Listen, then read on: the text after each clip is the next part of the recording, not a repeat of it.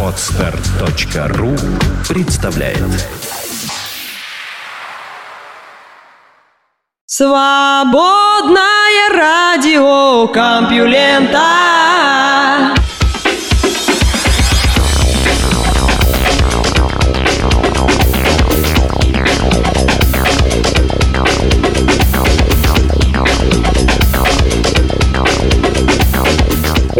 Здравствуйте вам, мои хорошие! Вы слышите Лёшу Халецкого, свободное радио Компьюлента «Жемчуг исканий». Предлагаю совместно в свежих новостях найти жемчуг истины. Хотя что я такое говорю, у нас все новости истинны. Но мне всегда интересно, какие же из этих событий, из этих открытий воплотятся в реальную жизнь. Чем человечество будет пользоваться через несколько лет хотя бы. А то у нас постоянно какие-то супер открытия и о них забывают. Вот давайте я вам о них и расскажу. Наука и техника. Жизнь у красных карликов. Шансы растут?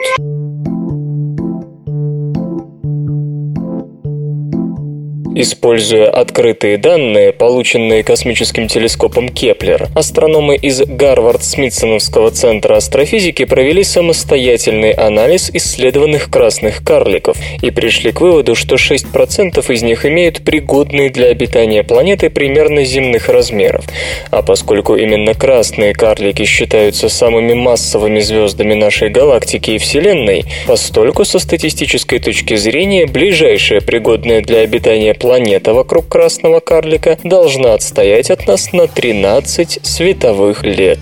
И хотя это более квадриллиона километров, речь идет о сверхтесном по астрономическим меркам соседстве. Поначалу мы подумали, что придется вести поиск на огромных дистанциях, чтобы найти землеподобную планету около красного карлика. А теперь понимаем, что другая Земля, возможно, находится в нашем заднем дворе, лишь ожидая того, чтобы ее заметили. Признается ведущий автор исследования исследование Кортни Дрессинг, вчера представившая его итоги в Гарвард-Смитсоновском центре астрофизики. Итак, у трех из четырех звезд Млечного Пути с вероятностью 6% есть планета земной группы в зоне обитаемости. То есть 4,5% от 100-400 миллиардов звезд галактики – это потенциальные пристанища жизни. Всего это от 4,5 до 18 миллиардов планет, без учета, разумеется, систем Солнц других спектральных классов. Это может показаться странным, ибо такие звезды очень тусклы. С Земли ни одна из них не видна невооруженным глазом, и в среднем они в тысячу раз менее яркие, чем наше светило. Следовательно, они могут дать значительно меньше энергии своим планетам. Но, похоже, такие звезды полностью усвоили заветы Мольтке-старшего, а потому представляют собой больше, чем кажутся. В отличие от звезд вроде нашего Солнца, они до своей гибели дают живым живым существам в зоне обитаемости не 5-10 миллиардов лет на эволюцию, а в 10-100 раз больше. При этом их светимость не нарастает столь же резко. У Солнца после появления жизни на Земле светимость увеличилась на 20-30%, что не вызывает постоянного давления климатических изменений на биосферу тамошних обитаемых планет. Кортни Дрессинг обнаружила 95 кандидатов в планеты вокруг красных карликов. Исходя из того, что по крайней мере 60% таких звезд имеют планеты меньше Нептуна, примерно полсотни из них обладают земными размерами. И три оказались достаточно теплыми и подходящими по массе, чтобы быть мирами именно земного типа и лежащими точно в зоне обитаемости. Это Кои 1422.02, диаметр которой равен 90% земного, а год 20 нашим дням, Кои 2626.01, 1, что в 1,4 раза больше Земли и живет на 38-дневной орбите, а также КОИ 854.01, которая в 1,7 раза больше нашей планеты и имеет 56-дневную орбиту. Все они расположены в 300-600 световых годах от нас. Именно на этой основе и был сделан вывод о 6%. Однако при всей кажущейся ограниченности выборки этот результат вряд ли преувеличен, скорее наоборот. Хотя размер диска красных карликов втрое меньше солнечного, а меньшие размеры зоны обитаемости означают, что потенциально живые планеты проходят ближе к диску, а потому нам легче их обнаружить, возможности Кеплера по их выявлению все же ограничены. Телескопы следующих поколений смогут отыскать куда большую выборку планет-кандидатов, то есть эти 6% имеют все шансы на увеличение. Конечно, остается вопрос о том, означает ли нахождение в зоне обитаемости настоящую обитаемость. Для красных карликов вероятен приливный захват, когда гравитация заставляет небесное тело всегда быть обращенным одной своей стороной к другому, как Луна, что всегда смотрит на Землю одной стороной. И тогда одно полушарие такой планеты будет в состоянии вечного лета, а другое, напротив, вкусит все прелести вечной зимы. Однако толстая атма или гидросфера определенно может переносить тепло от одного полушария к другому, а значит жизнь там возможна, хотя и существует в несколько ином сезонном ритме, нежели земная в высоких и средних широтах. Другой неприятный, как считалось особенностью красных карликов, являются вспышки в ультрафиолетовом диапазоне, характерные для таких звезд в молодости. Однако толстая атмосфера способна защитить и от них, а в случае приливного захвата планеты как вдоль ее терминатора, так и на ее теневой стороне, подобный ультрафиолетовый стресс будет не слишком значим. Вам вовсе не нужен клон Земли для возникновения жизни. Резонно замечает госпожа Дрессинг. Сверхновые частично сбрасывают оболочку перед взрывом.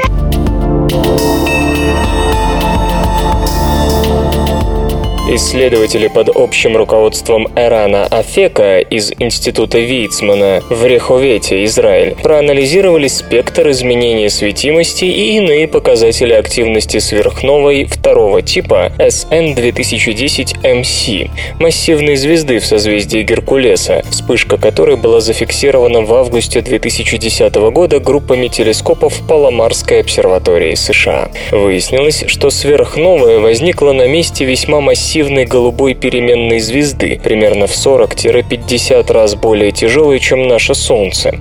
Сравнив колебания ее яркости, зафиксированные ранее другими телескопами, астрономы констатировали, что светимость звезды резко возросла ровно за 40 дней до вспышки сверхновой. В течение еще 15 дней яркость оставалась значительно выше фоновой. Сама сверхновая относилась к типу SN2N, где N маленькая значит narrow, то бишь узкие. То есть имела очень узкие эмиссионные линии в спектрах. Между тем, если скорость сброса оболочки при взрыве была бы велика, спектры должны были показать широкие линии, расширенные доплеровским эффектом из-за скорости. Это их главное отличие от основного типа 2P, когда ударная волна сверхновой быстро исчезает в разреженной межзвездной среде.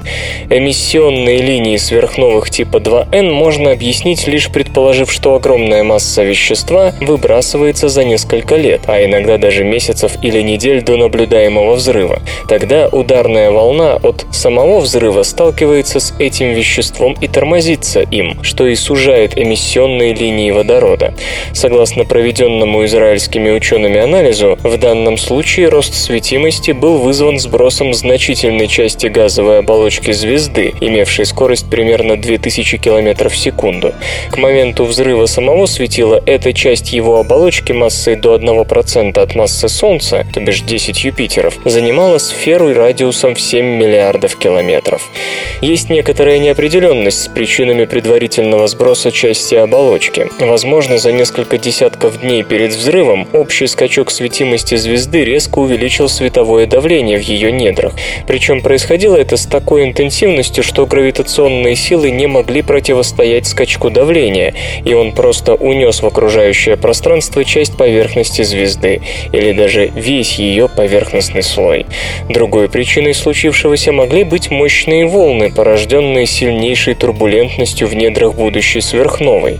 В обычных условиях такие волны не имеют впечатляющих последствий, но процессы, идущие в недрах массивных переменных звезд, могут придать им исключительную интенсивность. Хотя окончательные выводы о причинах такого события делать рано, ученые отмечают, энергия выброса поверхностного вещества вещества была столь высокой, как минимум 6 на 10 в 47 степени эргов, что объяснимо только в рамках сценария волн, рожденных турбулентностью перед взрывом, и альтернатив этому, кажется, быть не может. СРК. В этой аббревиатуре смысл жизни. Landsat 8 спешит на помощь.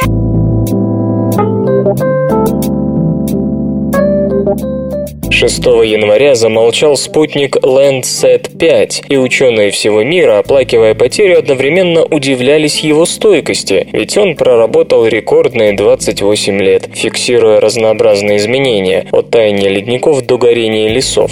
Запуск Landsat 6 провалился, а Landsat 7, которому 13 лет, уже наполовину слеп. Поэтому судьба самого продолжительного и, возможно, самого влиятельного набора данных об изменениях на планете зависит от Landsat 8, который будет запущен на следующей неделе с базы ВВС Ванденберг в Калифорнии. Landsat 8 – самый важный за последние 10 лет проект НАСА, посвященный наблюдениям Земли. Это отмечает эколог Крэг Аснер из Института Карнеги, который с помощью данных Landsat следит за тропическими лесами. После многих лет работы со старыми и сломанными орбитальными аппаратами, говорит Аснер, у ученых снова будут глаза в небе, очень хорошие глаза. Программа Landsat, первый запуск состоялся в 1972 году, разрабатывалась для информации о почвенно-растительном покрове Земли и изменениях в землепользовании. Самые ранние снимки в оптической и ближней инфракрасной частях спектра имели разрешение 80 метров. Landsats 4 и 5 достигли 30-метрового разрешения и могли видеть дальше в инфракрасном диапазоне. Landsat 7 добавил многоспектральные датчики с 15-метровым разрешением.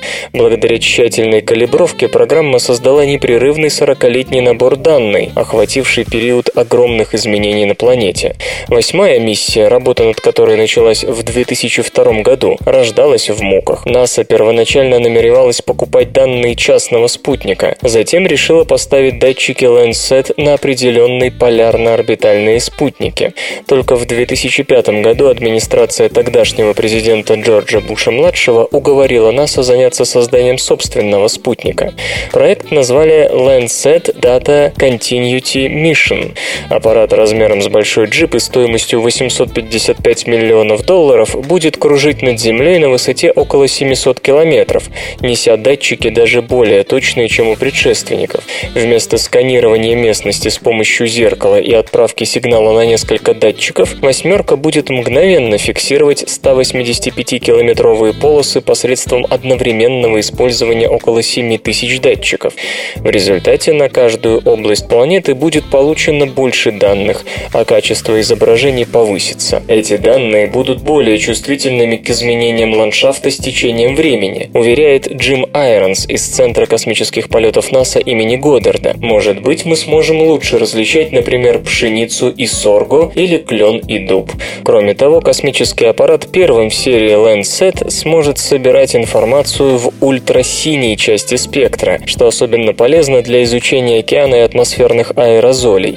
Еще один новый поток данных будет в коротковолновом инфракрасном диапазоне, который чувствителен к перистым облакам, активным игрокам в климатических процессах.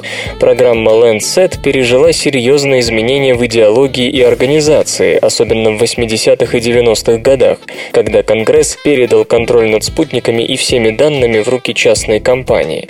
Изображения продавались за несколько тысяч долларов каждое, из-за чего их анализом могла заниматься только элитная группа ученых.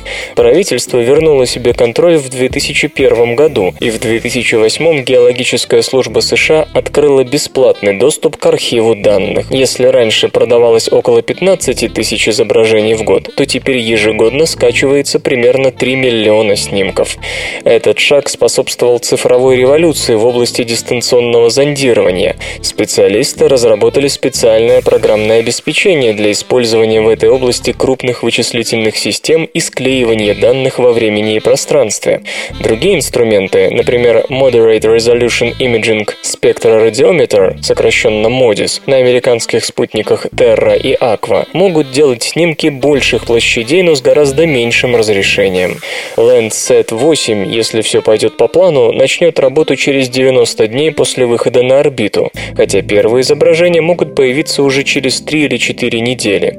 Спутник не проживет так долго, как его предшественник, который ждет включения в Книгу рекордов Гиннесса, но свою роль сыграет, убежден господин Айронс. Поток данных не прервется, и это главное. Солнечная энергетика на наноантеннах стала ближе.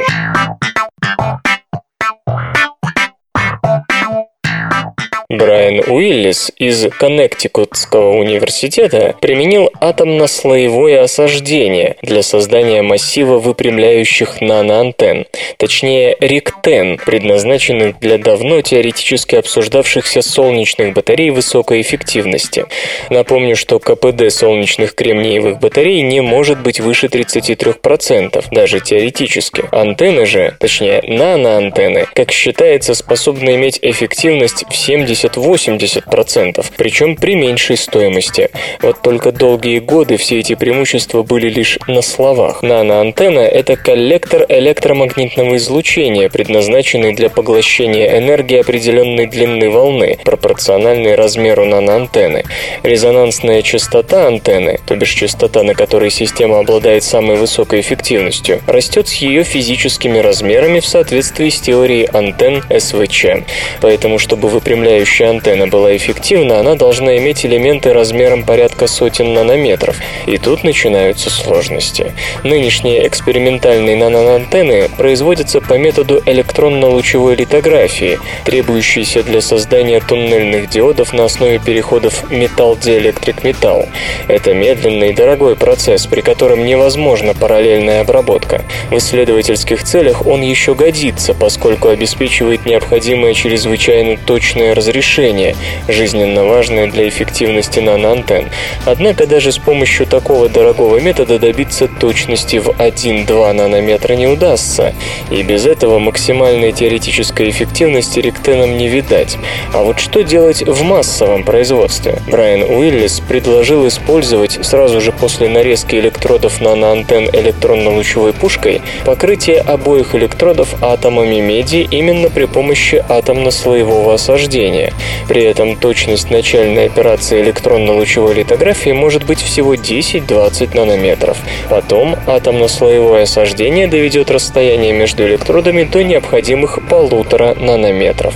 При столь малом расстоянии возникает туннельный переход, позволяющий электронам проскочить между двумя электродами и быть использованными для генерации постоянного тока. До этого было невозможно изготавливать практичные и воспроизводимые массивы риктен, способных использовать использовать солнечный свет от инфракрасного до видимого диапазона, подчеркивает Дарин Циммерман, физик из Университета штата Пенсильвания. У нас уже есть первая версия такого устройства, говорит господин Уиллис. Сейчас мы изучаем возможность модифицирования ректен для лучшей частотной подстройки. Итак, если нечто подобное удастся, солнечную энергетику может ждать резкий рывок. Материалы, идущие на создание наноантенн, стоят всего от 5 до 11 долларов. Последняя цифра это для золотых наноантенн за квадратный метр, а в случае кремниевых фотоэлементов эта цифра приближается к 400 долларов, где не менее 200 долларов приходится на кристаллический кремний.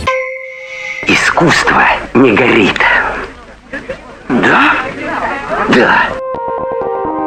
игры. Триумф возрождает серию Age of Wonders.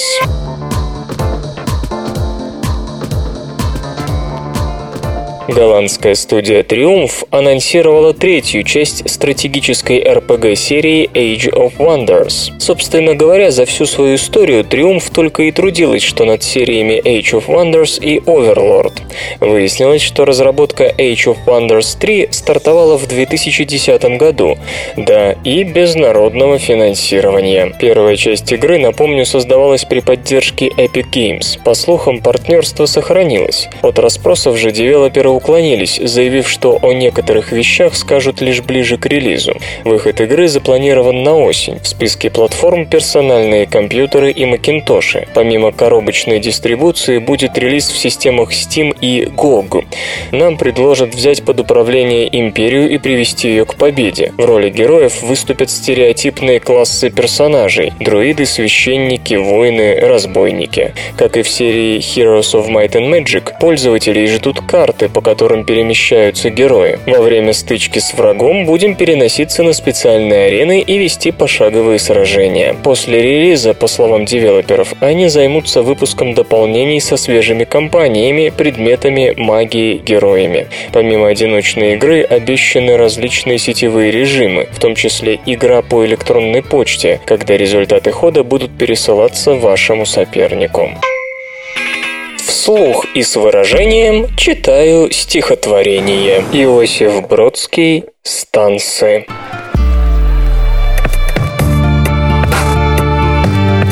Ни страны, ни погоста не хочу выбирать. На Васильевский остров я приду умирать.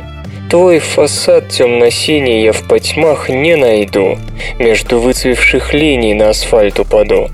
И душа неустанно, поспешая во тьму, Промелькнет над мостами в петроградском дыму.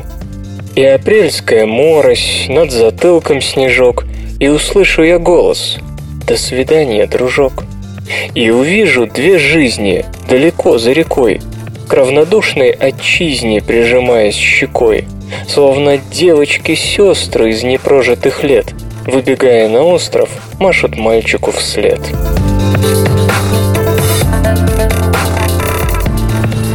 Наука и техника. Избыток углеводов может вызвать не только ожирение, но и рак.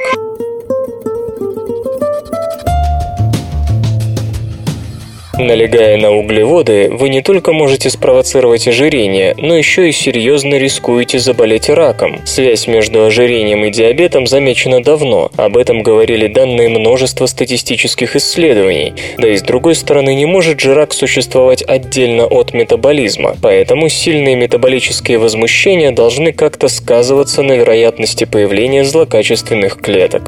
Но механизм такой взаимосвязи долгое время оставался неясным, и исследования исследователям оставалось довольствоваться статистическими корреляциями. Однако ученым из Национального института здоровья США, по-видимому, удалось расшифровать молекулярный механизм, связывающий рак и избыточный вес. В статье, опубликованной в Nature Communications, авторы рассказывают о взаимоотношениях двух белков BRCA1, связанного с раком груди, и C-terminal binding protein, сокращенно CTBP, который подавляет активность гена BRCA RCA1.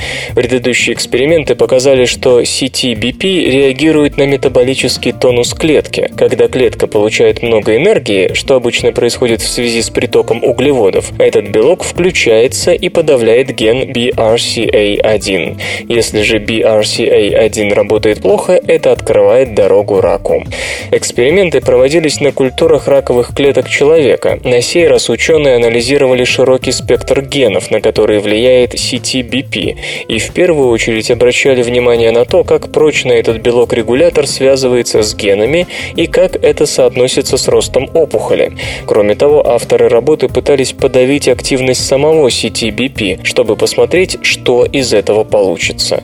Оказалось, что чем хуже работает CTBP, тем лучше обстоят дела с клеточной ДНК. Она своевременно ремонтируется от повреждений, так что клетка растет нормально, не предаваясь неконтролируемому контролируемому делению. В то же время в самых агрессивных опухолях CTBP работал лучше всего, и повышенный уровень этого белка заметно ухудшал клинический прогноз. Имевшийся избыток CTBP сильнее рисковали умереть от рака. То есть получается такая цепочка. Приток углеводов, сахара, крахмала и так далее активирует CTBP, а он, в свою очередь, подавляет гены, которые следят за тем, чтобы клетка оставалась нормальной, не раковой. И существование этой молекулярной цепочки удалось показать как на примере живых клеток, так и с помощью медицинской статистики. Словом, от низкокалорийной диеты может быть двойная польза. И талия останется на месте, и вероятность заболеть раком будет низкой. Можно ли ослабить рак с помощью диеты, исследователи пока не знают. Зато, по их словам, специальный ингибитор сети BP позволяет восстановить активность подконтрольных ему генов, не снижая уровень сахаров в рационе клетки. Но можно ли таким способом остановить или обратить рак вспять? Это нужно проверить дополнительными экспериментами. Кроме того, остается вопрос, работает ли эта молекулярная взаимосвязь в других видах рака, ведь пока что исследователи имели дело только с опухолями молочной железы. Перестройка мозговых импульсов превращает неприятный стимул в приятный. Навязчивые желания могут быть связаны с абсолютно неприятными, отвратительными объектами. То есть человек может вполне ясно осознавать, к чему приводит наркотическая зависимость, но тем не менее продолжать употреблять вещества. Или, например, кто-то может испытывать острую тягу к странным и даже несъедобным веществам, вроде глины, соли и так далее. Исследователи из Мичиганского университета попробовали проследить, как чувство отвращения превращается в чувство вожделения. Они предположили, что это происходит тогда, когда отвратительный объект превращается в условие вознаграждения, когда его использование вызывает удовольствие и начинает управлять мотивацией. Известно, что запах пищи может вызывать чувство голода, даже если человек недавно поел. И такая же острая мотивация может возникать на любые стимулы, в том числе на, казалось бы, абсолютно неприятные. Ученые предлагали крысам два устройства, одно из которых давало сладкий раствор, а второй довольно неприятный на вкус раствор с солями Мертвого моря.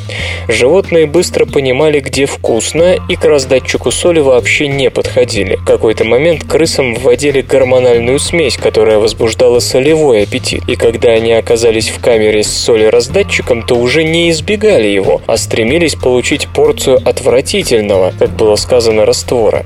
В этот момент, как пишут исследователи в журнале Current Biology, в ответ на стимул, соответствующий сопутствующие неприятному чувству, активировались центры так называемых мезокортикального и мезолимбического путей. Оба влияют на префронтальную кору и формируют множество реакций от долговременной мотивации до мгновенного аффекта.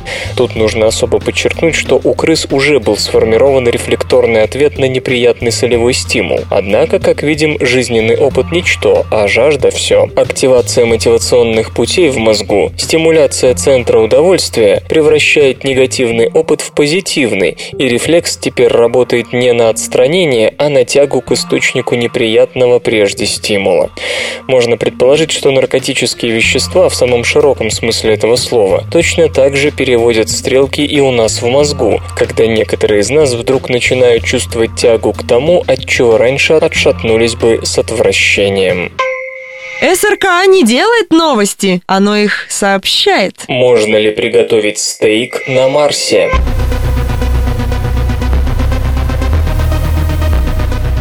Монотонность рациона космонавтов на ближней околоземной орбите может негативно влиять на их психическое состояние, ведь через каждые несколько дней обитатели МКС едят одно и то же.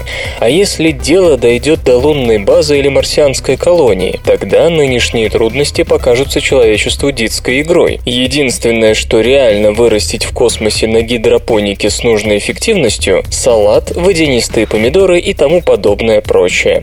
Прекрасно, если вы поклонник здорового питания, но при регулярных и значительных физических нагрузках, например, строительство базы, это может стать помехой. И тогда придется добавлять в рацион консервы, что также чревато. Именно поэтому разработчики из лаборатории Fab at Home Корнеллского университета под руководством Джеффри Липтона пробуют сейчас создать технологию производства самой разной еды при помощи 3D принтера. Разумеется, поскольку речь идет о еде, подходить к проблеме надо не только с практической, съедобность и питательность, но и с эстетической стороны. Изначально для производства еды при помощи 3D-принтеров были разработаны гидроколлоиды, что-то вроде желеобразного полуфабриката с разными наполнителями, из которых можно вылепить любую мыслимую форму. Но вскоре выяснилось, что добровольцы потребляли полученное с охотой лишь в том случае, если продукт напоминал исходные компоненты гидроколлоидов, ту же индейку, не только по вкусу, но и по фактуре и запаху. Особенные сложности возникали с фактурой. Если вы делаете бананы, приходится заниматься имитацией волокон, а если моцареллу или иные сыры, дело доходит до весьма непростой микроструктуры. К тому же и сами исходные компоненты в космосе не смогут быть такими же аппетитными, как индейка. В идеале для производства пищи в далеком Занептунье нужна простая и дешевая основа, что-то вроде белка, получаемого при выращивании дрожжей. Кроме того, 3D-принтерам на Марсе придется добавлять в гидроколлоид не только белок, но еще и вкусовые добавки, а также ароматизаторы. Но проблемой остается внешняя и внутренняя привлекательность получаемого продукта. Хотя те же спагетти, моцареллы или пицца в этом отношении уже удаются разработчикам на вполне приличном уровне, а вот фрукты, овощи и особенно мясные блюда пока никак не выходят. Отдельные слои в них должны находиться друг поверх друга, причем часто послойно. Температура плавления различных материалов существенно разнится, а значит один 3D принтер не сможет выполнять такой продукт без множества сменных головок. И все-таки Джеффри Липтон не теряет оптимизма. Через 15-20 лет, уверяет он, по такой технологии одна единственная машина приготовит вам стейк с жареной картошкой, а более простые версии машины, которые, как он считает, быстро проникнут на наши домашние кухни, запросто изготовят гамбургер по простой команде, отдать которую сможет даже ребенок.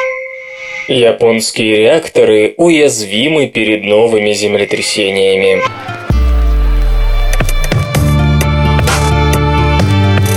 Решение возобновить работу некоторых из полусотни ядерных реакторов Японии, остановленных после Фукусимской катастрофы в марте 2011 года, натолкнулось на серьезное препятствие по имени Кунихико Симазаки.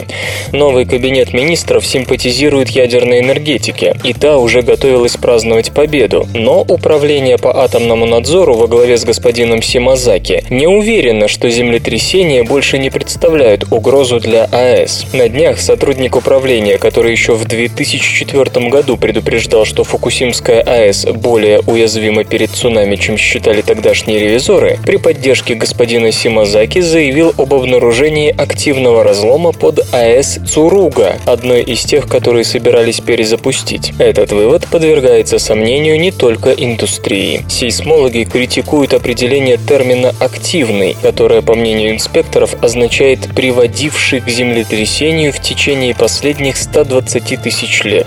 В некоторых случаях, говорят ученые, разломы не опасны вовсе, а иногда то, что кажется разломом, таковым не является. Они просто чересчур осторожны, объясняет позицию атомного надзора палеосейсмолог Кодзи Акамура из Хиросимского университета, который входил в комиссию по ядерной безопасности, пока ее не расформировали в сентябре 2012 года и не заменили вышеназванным управлением. Они мнят себя суперменами, способными спасающими нас от сил зла. Группа господина Симазаки проверяет 5 станций, на которых стоят 12 реакторов, а также экспериментальный реактор на быстрых нейтронах Манцу. 4 из 5 планируется запустить. На пятый 2 из 4 реакторов уже работают. Результаты ревизии часто расходятся с докладами самой индустрии.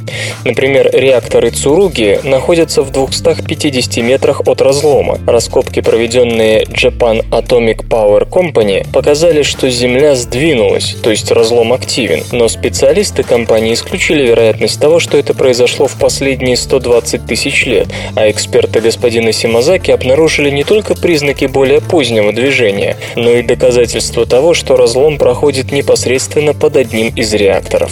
Претензии есть и к отчету Kansai Electric Power Company относительно станции в Ои, где находятся два единственных в Японии работающих реактора. Разлом делит АЭС вес пополам, но компания утверждает, что он не активен, а господин Симазаки указывает на то, что данные раскопок, на основании которых сделан такой вывод, пропали без вести. В декабре инспекторы нашли активный разлом близ станции Хигасидори, где один реактор пребывает в режиме ожидания, один строится и еще два планируются. Проверка двух оставшихся станций и Мундзу начнется в этом году.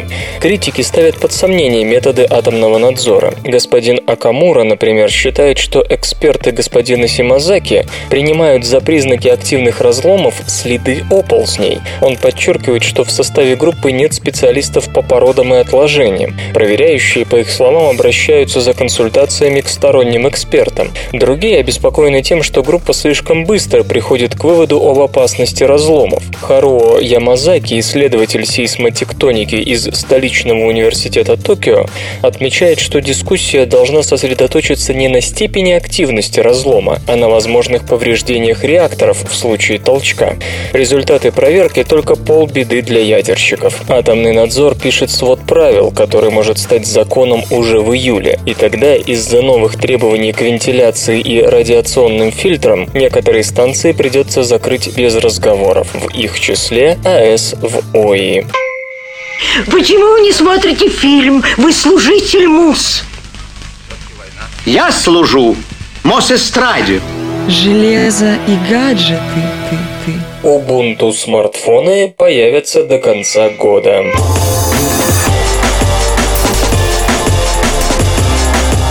В начале января компания Canonical, поддерживающая проект Ubuntu, анонсировала программную платформу Ubuntu Phone для мобильных устройств. Как теперь заявил ее глава Марк Шаттлуорд, смартфоны на новой операционной системе появятся в октябре. Ubuntu Phone базируется на настольной версии Ubuntu с заменой стандартной графической оболочки на мобильную версию Unity.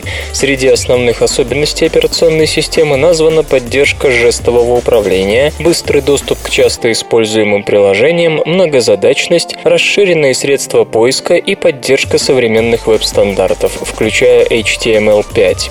Привычный экран блокировки отсутствует, его заменяет функциональный экран приветствия, отображающий актуальную информацию.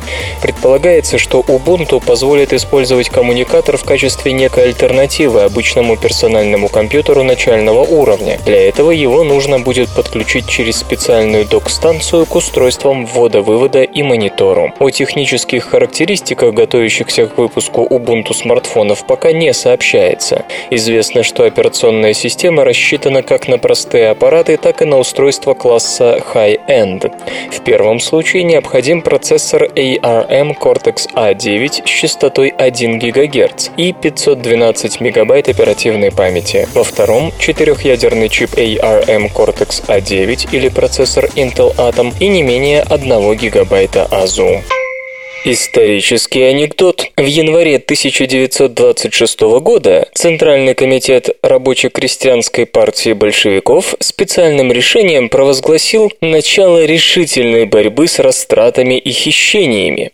Чуткий на ухо Валентин Катаев откликнулся на это повестью «Растратчики». Вскоре это произведение было переведено на французский язык под названием латиницей «растратчики». Ну, то есть это слово не переводили на французский.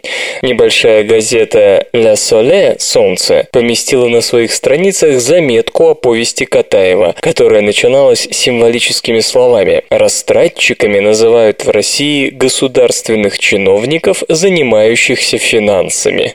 Все-таки как это верно? Министерство растраты. Наука и техника. Рыбы измеряют друг друга по запаху.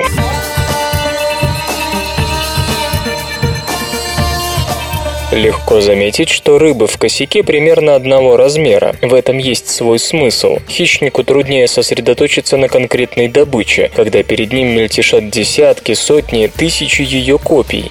Понятно, что это не случайность, что рыбы специально выбирают себе компанию, в которой все примерно одних габаритов. И, как утверждают зоологи из Сиднейского университета Австралия и университета Маунт Эллисон Канада, свои и чужие размеры рыбы оценивают реагируют по запаху. Рыбы вообще очень чувствительны к запахам, так что гипотеза о том, что они и размеры определяют с помощью обоняния, напрашивалась сама собой. Исследователи поставили ряд опытов с трехиглой колюшкой и поперечно-полосатым фундулюсом, которым предъявили химические сигналы, полученные от особей разного размера и разных видов. Рыбы постоянно выделяют в окружающую среду какие-то молекулы, так что собрать образцы запахов не составляло труда. Как пишут ученые в журнале Behavioral Ecology and Sociobiology, рыбы предпочитали запах особей своего размера, причем размер был даже важнее видовой принадлежности, то есть колюшку больше привлекал запах равного ей фундулюса, нежели запах других колюшек, но больших или меньших по размеру, чем она сама. Из этого следует, во-первых, что рыбы могут определять собственный размер, а во-вторых, что они в состоянии сравнивать себя с другими и делают это с помощью обоняния. Что за вещества тут задействованы, исследователи пока не выяснили. Возможно, это продукты каких-то метаболических путей, завязанных на размер тела животного. Тяжелые времена заставляют рыб принимать мигрантов.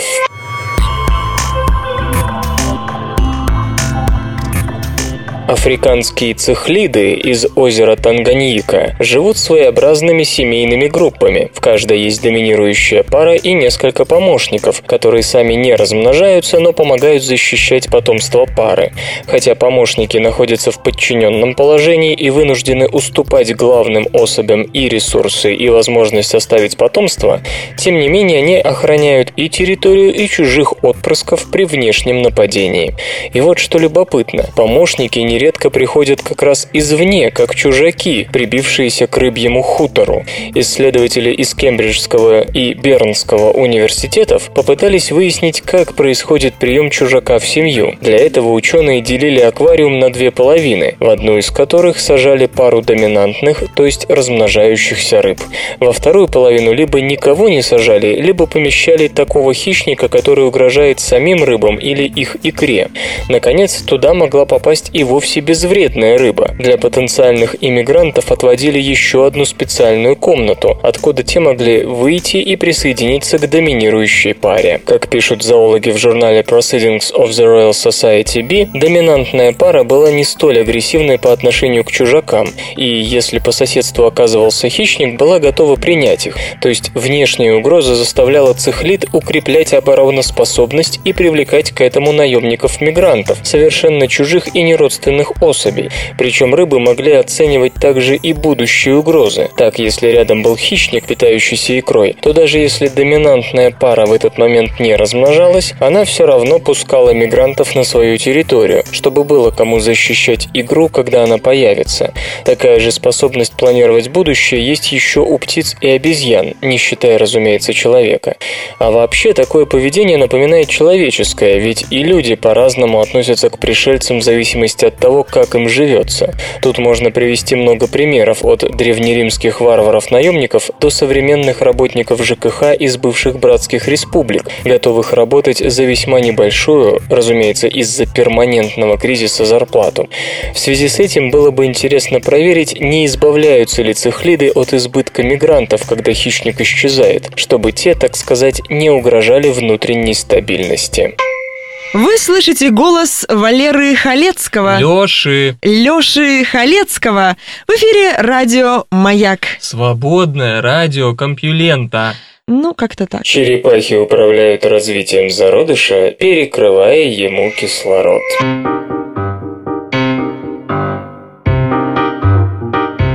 У некоторых современных рептилий есть полноценное живорождение, к примеру, у сцинков. Некоторые только начали переходить к такому способу. У них зародыш развивается в яйце, но яйцо остается в теле матери.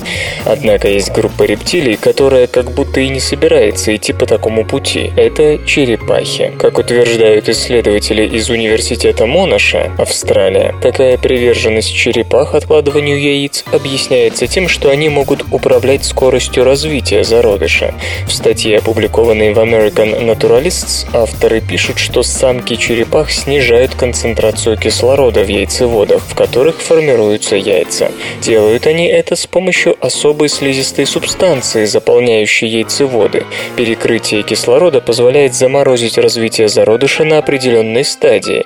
При этом зародыш остается здоровым и способным развиваться дальше, когда кислорода станет достаточно. Ну а момент черепахи выбирают весьма точно. Если попробовать сдержать развитие яйца чуть больше, зародыш просто погибнет или уже у него появится патология развития. По словам ученых, уловка с кислородом позволяет черепахам подгадать наиболее удачное время для появления детенышей. Если условия среды неблагоприятны, черепаха замедляет развитие яйца и ждет, когда жизнь улучшится. Когда все приходит в норму, самка откладывает яйца и зародыш продолжает развитие. Если бы черепахи практиковали живорождение или яйца живорождения, такой трюк не прошел бы. С другой стороны, это обнаруживает еще одну слабую сторону черепах перед лицом необычных экологических изменений. Например, какое-нибудь вещество может повлиять на программу управления кислородом в яйцеводах, и зародыши окажутся замороженными не на той стадии, которая нужна. И это, разумеется, скажется на численности популяции. Стоит также заметить, что есть еще одна группа рептилий, которая осталась верна яйцерождению. Это крокодилы, но у них, по-видимому, есть для этого свои резоны. Во всяком случае, как утверждают ученые, тормозить развитие своих яиц с помощью кислородного голодания крокодилы не могут. Каждый, у кого нет машины, мечтает ее купить. И каждый, у кого есть машина, мечтает ее продать. И не делает этого только потому, что продав, останешься без машины. Человек, как никто из живых существ, любит создавать себе дополнительные трудности. Именно этим объясняется желание иметь собственный автомобиль. Предложена новая технология чистого угля.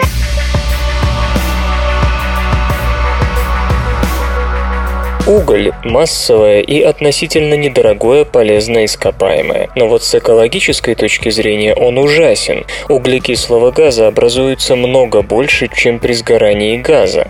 Частицы от его сгорания, включая, кстати, уран, поднимаются на километры и разносятся по всей планете, отчего он считается одним из самых главных источников канцерогенов и онкозаболеваний.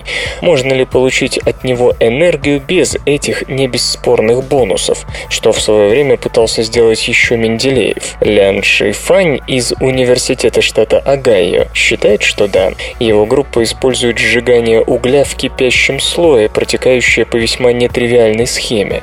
Измельченный уголь попадает в камеру со множеством раскаленных шариков из оксида железа, известного нам по ржавчине, диаметром в 1,5-2 мм. Отнимая кислород у оксида железа, уголь образует углекислый газ, который поднимается поднимается вверх и попадает в камеру, где его можно либо химически связывать, либо накапливать в емкостях для последующей утилизации или закачки под землю. Потом нагретые железные шарики помещаются в камеру с атмосферным воздухом, где вновь окисляются для последующего повторного использования. При этом главная проблема угля, пепел и микрочастицы от сжигания, остается в первой камере вместе с восстановленным железом. Чтобы отделить железные шарики для последующего последующего использования применяют обычное просеивание, ведь микрочастицы, оставшиеся от угля, намного меньше железных шариков. Твердые продукты сгорания затем сепарируются и брикетируются, что исключает их попадание в атмосферу. Лаборатория Университета штата Огайо наработала по этой технологии уже 830 часов. Установка функционирует по аналогичному принципу на синтез газе. Тепловая мощность экспериментальной системы невелика, всего 20 25 кВт-час. Но уже сейчас в сотрудничестве с Министерством энергетики США строятся опытные станции. Правда, все на том же синтез-газе с тепловой мощностью в 250 кВт-час. Ввод их в строй намечен на вторую половину 2013 года. Ключевой вопрос внедрения этой технологии, конечно же, цена. По расчетам разработчиков, уже сейчас ясно, что рост цен на конечное угольное электричество при таком методе не превысит 35%. При том, что снижение выбросов углекислого газа, оксидов серы и окислов азота достигает 99%. Впрочем, отмечают ученые, после масштабных испытаний подорожание может оказаться не столь значительным. Бизнес. К концу года каждый пятый житель Земли будет использовать смартфон.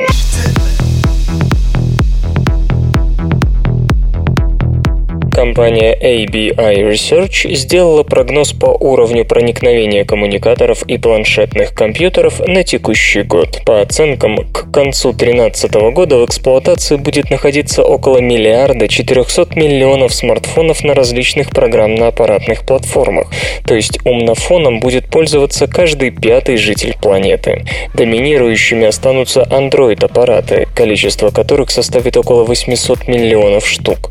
Еще приблизительно приблизительно 294 миллиона находящихся в эксплуатации коммуникаторов будут произведены компанией Apple.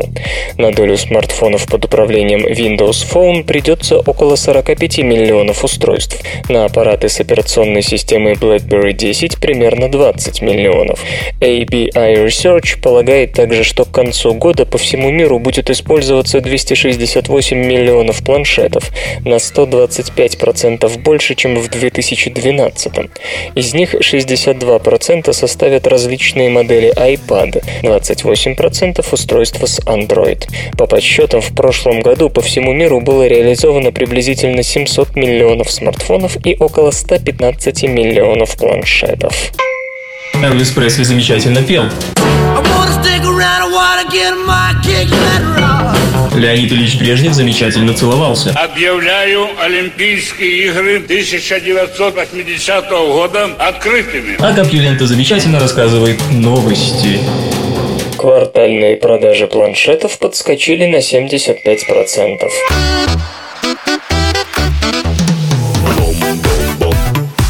Каналис подсчитала, что доля планшетов в квартальных продажах компьютеров для потребительского рынка достигла 34%. В последней четверти 2012 года по всему миру по оценкам было поставлено 134 миллиона компьютеров. Из них приблизительно 46 миллионов составили планшеты на различных платформах. В годовом исчислении потребительский компьютерный рынок показал рост на 12%. Крупнейшим поставщиком компьютеров по итогам квартала стала компания Apple, которая благодаря высокому спросу на iPad заняла более 20% глобального рынка. Суммарный объем поставок Apple компьютеров различных типов около 27 миллионов штук. Находящаяся на втором месте Hewlett Packard реализовала приблизительно 15 миллионов ПК, обойдя Lenovo только на 200 тысяч устройств. Доли обеих компаний составили 11%. Далее следует Samsung – 11 миллионов 700 тысяч проданных компьютеров и 9% рынка. Замыкает пятерку Dell, продавшая 9 миллионов 700 тысяч устройств и занявшая долю в 7,2%. Каналис также отмечает, что годовые продажи планшетов достигли 114,5 миллионов штук. Компьютер. Лента. Подкаст.